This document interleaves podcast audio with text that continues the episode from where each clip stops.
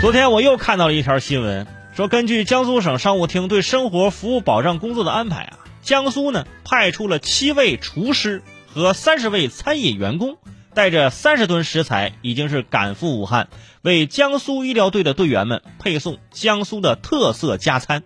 据了解，目前已经实现啊，对在武汉江苏医疗队二十一个供餐点，两千二百人全覆盖，盐水鸭呀，茄汁虾仁啊。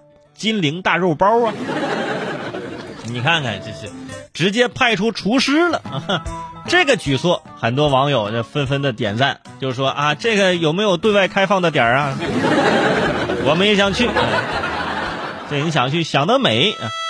让前方的医护人员吃到家乡的菜，在工作之后呢，能够享受可口的美食。哎，我就是在想，这些江苏的美食到了湖北之后。会不会与当地菜进行个融合？比如说辣水鸭、辣汁虾仁和金陵大辣包，是吧？不过如果其他地方都派的话，估计呀那人也挺多的。东北派人去烧烤，四川派人去做火锅，广东派人去做菠萝包，啊，贵州派人直接拉去啊老干妈，呃老干妈辣酱，是吧？疫情期间，很多地方饭店没有开门，对于大家生活来说很不方便。尤其是那些啊一个人生活又不会做饭的人，天天吃泡面，从红烧牛肉吃到老坛酸菜，是不是？小时候的梦想是每天吃泡面，躺在家里不用工作。你看现在全都实现了。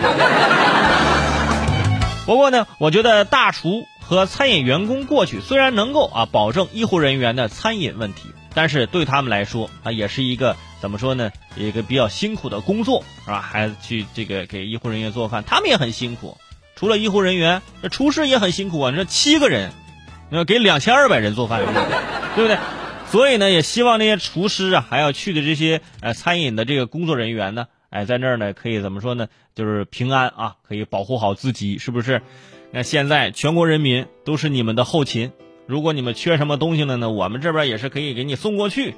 比如说山西的医疗队啊，我就可以我我带醋过去啊。山东援鄂医疗队这两天还吃上了海参啊。浙江的这个油焖笋，辽宁的医护人员也吃上了小鸡炖蘑菇。不过如果方便的话，食堂也可以交换一下食材，呃，大家互相交换着吃，是不是？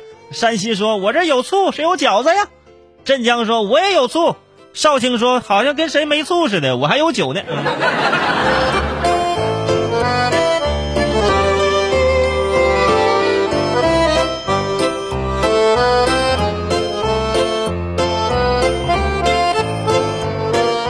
我有一个大胆的想法，这些现在驰援湖北、驰援这个武汉的过去这些厨师啊，还有这些餐饮的工作人员啊，如果哎待的时间长了，不妨咱以后在武汉当地，咱也开个餐馆，对不对？